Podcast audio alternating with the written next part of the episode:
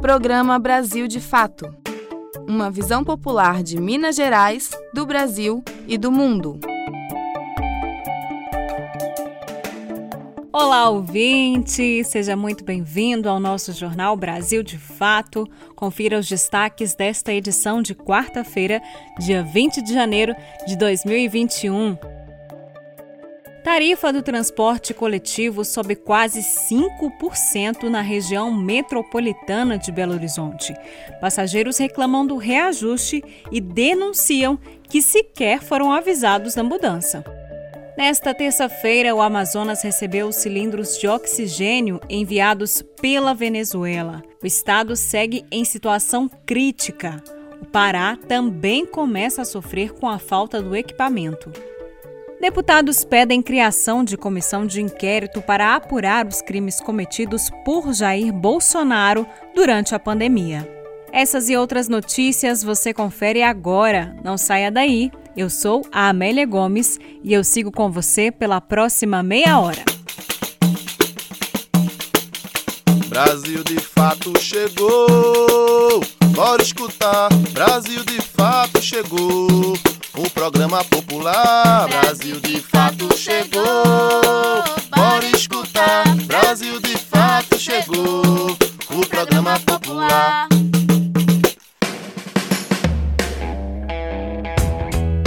Quer receber as principais notícias do dia diretamente no seu celular?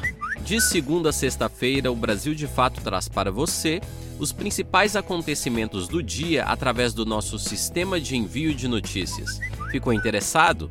Basta salvar o nosso número no seu celular e enviar uma mensagem para a gente. O nosso WhatsApp é 31 9 84 68 47 31.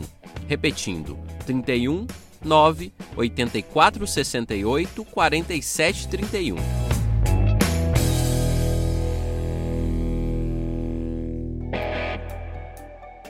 E quem mandou aquele alô para o nosso zap foi o Maurício. Ele reclama do valor do preço da tarifa na região metropolitana de Belo Horizonte, que aumentou 4,8% no último dia 17, no último domingão aí, né? A Secretaria de Estado de Infraestrutura e Mobilidade justifica que o aumento considera a inflação do ano e o reajuste do óleo diesel. Um aumento aí que foi muito maior do que o aumento do salário mínimo no Brasil. Aliás, né, gente, tudo aumenta bem mais do que o salário mínimo, né? A única coisa que não aumenta nesse país é o salário mínimo. Bom, mas bora ouvir aí o recado do Maurício. Péssima mudança, péssima mudança. O ônibus subir assim. Para que isso? Que isso? Todo mundo é, com dificuldades econômicas, nós estamos em plena pandemia. Um absurdo, um absurdo. Isso faz tudo parte desses governos fascistas brasileiros. Um horror péssimo. E a Miriam, que é moradora de Contagem, também mandou seu desabafo para o nosso zap, viu? Ela tá indignada com o descaso do governo e não tá errada não, viu, Miriam? E pode contar com a gente sempre. Meu nome é Miriam, sou de Contagem, Minas Gerais. E o que eu achei foi uma puta de uma sacanagem que o BH Bus não subiu, o da região metropolitana subiu, ninguém avisou. Ou seja, o pobre coitado que anda com o dinheiro contado né, se ferrou. Teve que contar com a, com a ajuda de, das outras pessoas humanas que estivessem nas proximidades para complementar ou para pagar a sua passagem. É um desmando geral. A região, os ônibus da região metropolitana são uma porcaria, as linhas são todas horríveis. Tenho pena das pessoas que moram em Santa Luzia, Vespasiano, Esmeraldas, é, Ribeirão das Neves, é uma sacanagem. Isso é um, é um, é um clã de desumanidade, essa cachorrada, esses empresários donos de ônibus. E eu, eu já tenho lutado muito contra isso, feito muito abaixo assinado e etc. E vou continuar. Espero poder contar com vocês. Um abraço, na luta sempre. Essa emissora é parceira da Rádio Brasil de Fato. Belo Horizonte recebeu nesta terça-feira, dia 19, as primeiras doses da Coronavac, 120 mil aí no total. O público prioritário neste momento, de acordo com a Prefeitura de Belo Horizonte, vão ser os trabalhadores da saúde que estão na linha de frente do tratamento ao coronavírus e atuam nos 49 hospitais da rede pública, rede filantrópica e a privada, além dos profissionais das nove UPAs, né, as unidades de pronto atendimento, e também do Serviço de Atendimento Móvel de Urgência, o SAMU. Ao todo, 60 mil profissionais vão ser imunizados aí nessa primeira etapa com essa primeira remessa aí de vacinas que chegou a Belo Horizonte. Ao longo dessa semana, como a gente acompanhou aí no noticiário, é, as doses foram distribuídas aí por todo o estado, né? E, gente, vamos combinar aqui que teve muita fotinha aí do Romeu Zema com as vacinas, né? Eu acho que ele tá pensando que a gente esqueceu, que ele não fez nada para que Minas Gerais tivesse acesso aí a esse imunizante, né? Para que a vacina chegasse ao estado. Pelo contrário, né, gente? O Romeu Zema queria inclusive vender a FUNED, a Fundação Ezequiel Dias, né? Que agora pode ser uma produtora de vacina aqui para Minas Gerais. Imagina, gente, se ele já tivesse vendido a FUNED, que roubada que a gente ia estar. Tá. E por que, que a FUNED não está fazendo vacina até hoje, hein, Romeu Zema? Você pode explicar pra gente? Falta investimento, né? Falta o governo ir lá investir na FUNED. A nossa reportagem está preparando uma matéria especial para mostrar exatamente isso, gente. Para quem não conhece, a FUNED aí tem é, uma larga experiência em produzir vacinas, em produzir remédios e poderia estar tá atuando aí é, no combate, né, no, na imunização do nosso estado contra o coronavírus. A gente também não pode deixar de falar aqui que a lei estadual que trata da vacinação aqui em Minas Gerais não obriga as pessoas a se vacinarem, né? E nós já cansamos de ver os especialistas alertando por aí que a vacina só vai ser eficaz se todo mundo se vacinar. Aí agora, né, o Zema que tá aí posando com as fotinhas aí da vacina para cima e para baixo, tá falando que é recomendável que todos sejam vacinados. Ô, gente, isso é postura de governador? Se é recomendável, por que, que não tinha que estar tá lá no plano de vacinação estadual obrigatório que todo mundo se vacine, gente? Porque senão não vai ter eficácia essa vacina. Mas não, né? Enfim. Quem também está cansado aí da postura dos governantes são os médicos mineiros, que estão aí prescrevendo, né, gente, medicamentos que não têm comprovação científica contra o coronavírus os médicos de Minas Gerais publicaram uma carta manifesto pela suspensão da orientação do Ministério da Saúde que obriga a categoria a indicar cloroquina e outros remédios para o tratamento ao coronavírus. As informações com a repórter Rafaela Dota. Mais de 800 médicos e médicas de Minas Gerais publicaram no último dia 15 uma carta manifesto com forte discordância sobre a prescrição de remédios com eficácia não comprovada para o tratamento de Covid-19. Os profissionais afirmam que estão se sentindo como charlatões frente à orientação do Ministério da Saúde. Os médicos se referem à prescrição de ivermectina, cloroquina, hidroxicloroquina e outros medicamentos que não têm eficácia clínica comprovada no uso ao combate ao coronavírus. Na opinião dos médicos, o uso desses remédios leva a população a uma falsa sensação de segurança e a um relaxamento nas medidas preventivas, como o uso de máscara e o distanciamento social. A carta requer que o Conselho Federal de Medicina e os conselhos regionais de medicina orientem os médicos a não prescreverem os medicamentos que não têm eficácia comprovada. A prescrição desses remédios sem comprovação científica é uma orientação do Ministério da Saúde desde junho de 2020 para o tratamento precoce em pacientes com sintomas leves, moderados ou graves. A orientação aconteceu no mesmo dia em que os Estados Unidos proibiram o uso do medicamento no país.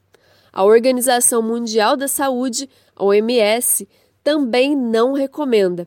O médico mineiro Jader Campomitzi ressalta que esses, como qualquer medicamento, possuem efeitos colaterais negativos e, além disso, não apresentam comprovação de que realmente combatem a Covid-19. Se for quadro grave, esse paciente será encaminhado para uma internação hospitalar. Se for um quadro leve, o protocolo do Ministério da Saúde né, é, apresenta um kit de medicamentos que inclui cloroquina ou hidroxicloroquina, ivermectina, azitromicina, é, nitazoxanida, vitaminas, enfim. O que nós estamos falando que não existe comprovação científica nenhuma da eficácia desses tratamentos. Usando ou não usando, a evolução vai ser a mesma. O documento, assinado por quase 800 profissionais mineiros, afirma que esse é um grito de alerta dos médicos e médicas que estão na linha de frente do atendimento à população ou nas instituições de ensino. Os profissionais criticam ainda a atitude de entidades, conselhos, associações e sindicatos médicos que não estão se posicionando contra o uso de remédios sem comprovação científica. Eles ressaltam o pedido para que as entidades de saúde façam coro para defender o que, na opinião deles, verdadeiramente pode enfrentar a propagação do coronavírus. O distanciamento social, o auxílio aos vulneráveis, o investimento maciço e imediato no Sistema Único de Saúde e o investimento na capacidade brasileira de produção de vacinas. De Belo Horizonte, da Rádio Brasil de Fato, Rafaela Dota. Você está ouvindo o programa Brasil de Fato. Uma visão popular de Minas Gerais, do Brasil e do mundo.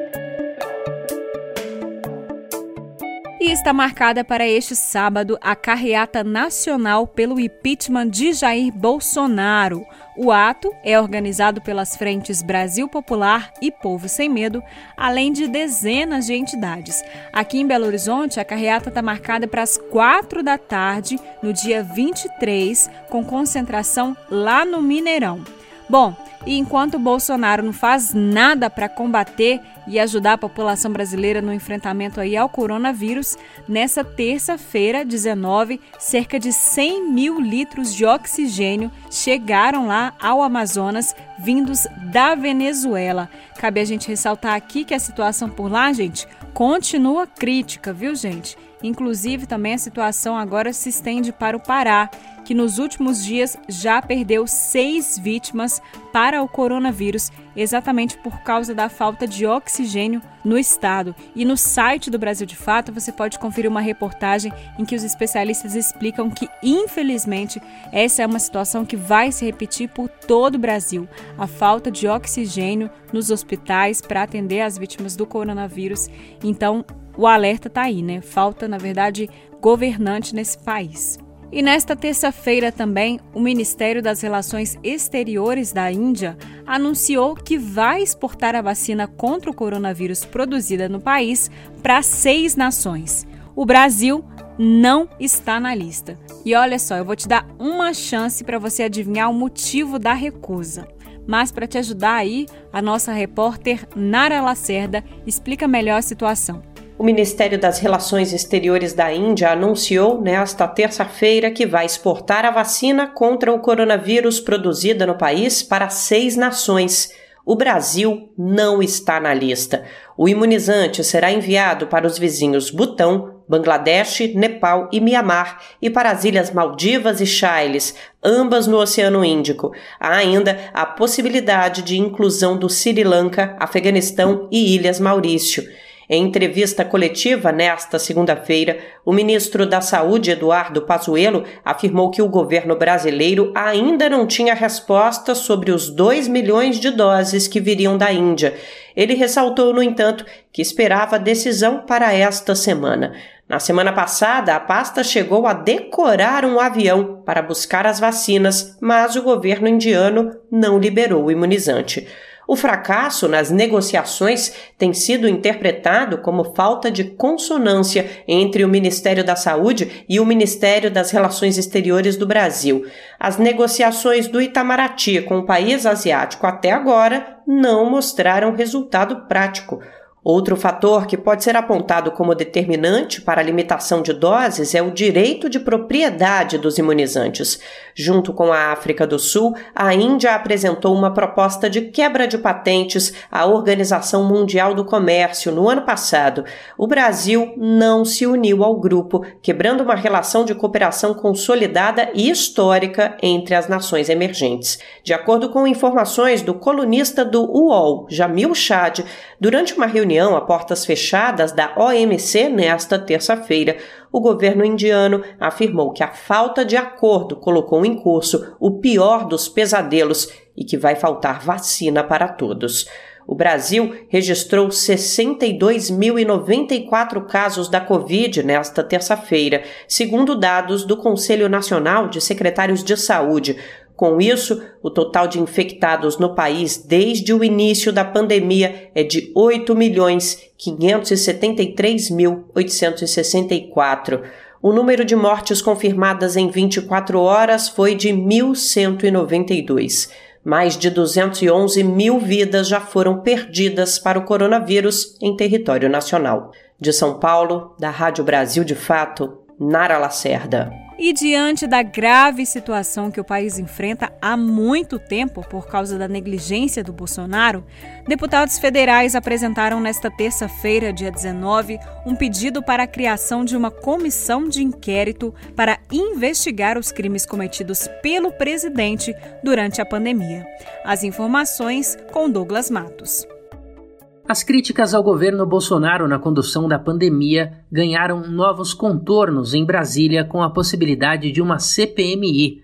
Os líderes da rede no Senado, Randolfo Rodrigues, e da bancada do PSB na Câmara, Alessandro Molon, iniciaram uma coleta de assinaturas para apresentar o pedido de instauração da Comissão Parlamentar Mista de Inquérito do Coronavírus. O objetivo é apurar a postura da gestão no enfrentamento da Covid-19 que já matou mais de 210 mil brasileiros e infectou um contingente de 8 milhões e meio de pessoas. A argumentação dos parlamentares pela abertura das investigações recai especialmente sobre a crise de falta de oxigênio hospitalar em unidades de saúde.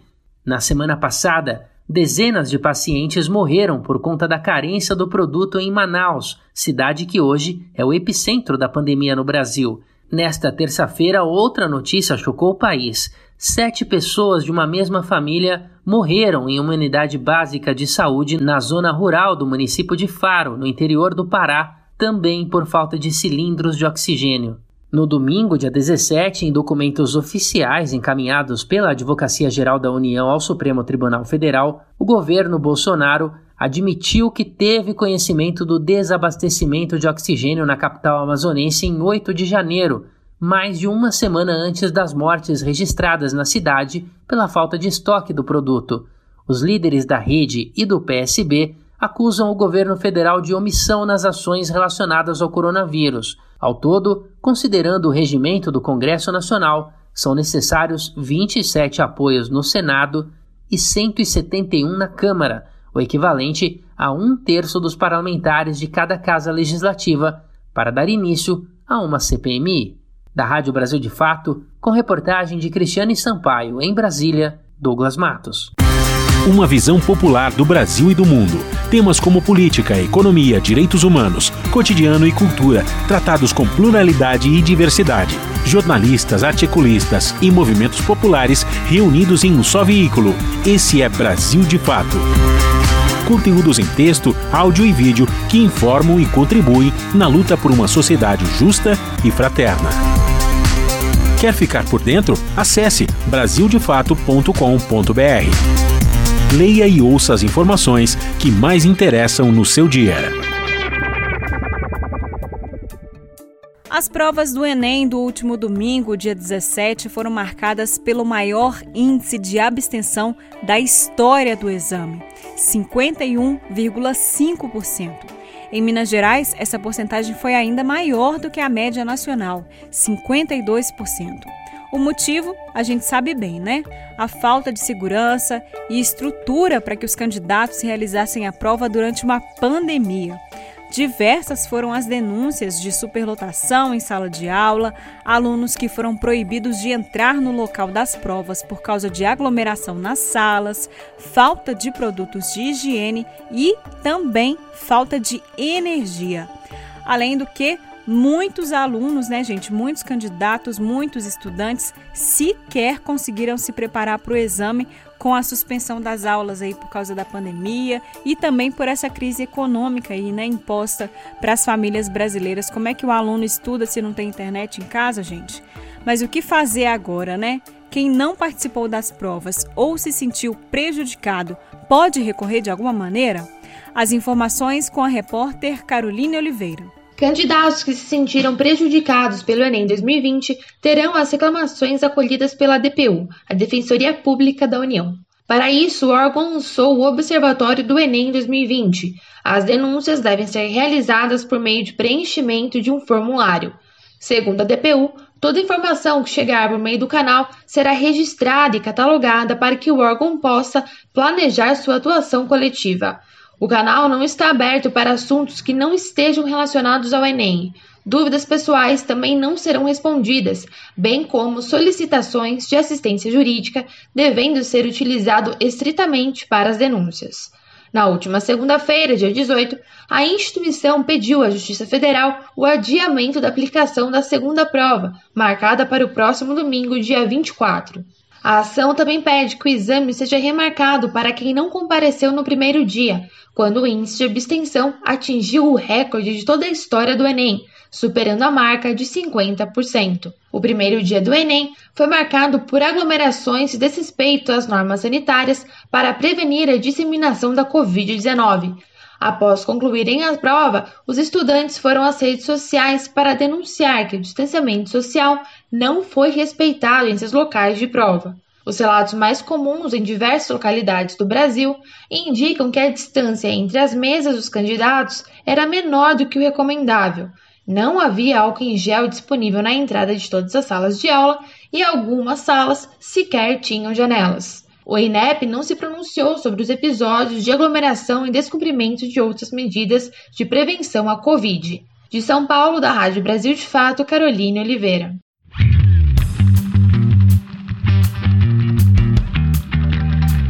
Resenha Esportiva. E a gente começa a nossa resenha esportiva de hoje falando ainda do Enem é que uma das questões da prova trazia a desigualdade praticada no esporte ao comparar o desempenho da jogadora Marta e do Neymar. A Marta com muitos mais gols pela seleção brasileira do que o atacante, no entanto, com um salário bem menor, como a gente já sabe aí, né? Sobre o caso, o Jair Bolsonaro, que sempre perde a oportunidade de ficar calado, disse que a questão era ridícula, porque o futebol feminino no Brasil não é uma realidade. E a resposta da nossa melhor do mundo rendeu uma bela de uma declaração da semana. Confira. Declaração da semana. Uns serão lembrados como os melhores da história. Já outros é o que postou a jogadora Marta em resposta à crítica feita pelo Jair Bolsonaro com relação à sua citação no Enem. E depois dessa resposta maravilhosa, a gente segue com o clima lá em cima, né, gente? Chegando por aqui o nosso querido colunista Fabrício Farias com aquele giro esperto pelo mundo da bola. Fala, Fabrício! Giro Esportivo. As principais notícias do mundo da bola com Fabrício Farias. Salve, salve, meu caro ouvinte da nossa resenha esportiva. Olha, a quarta-feira que tradicionalmente, né, é reservada aos torneios mata-mata, Copa do Brasil, Libertadores, né? Com essas duas competições já tendo aí as suas finais, as suas decisões já definidas, A quarta-feira agora vem com uma rodada de Campeonato Brasileiro, que olha, promete bastante, hein? É uma rodada em que as seis primeiras equipes, né, mais bem colocadas da competição, vão ter confronto justamente com adversários que estão ali, ó, na parte de cima da tabela. Então é uma rodada que promete bastante. O torcedor brasileiro tá aí numa expectativa muito grande de que a gente tenha realmente um meio de semana bastante especial no Campeonato Brasileiro. Então vamos aqui revisar, vamos dar um giro rapidinho aqui pelo que a gente vai ter a partir de hoje. A rodada se inicia hoje e se encerra amanhã, na quinta-feira. 31 rodada, campeonato já entrando ali, ó. Já, já fez a curva e já avistou ali a reta final do Campeonato Brasileiro.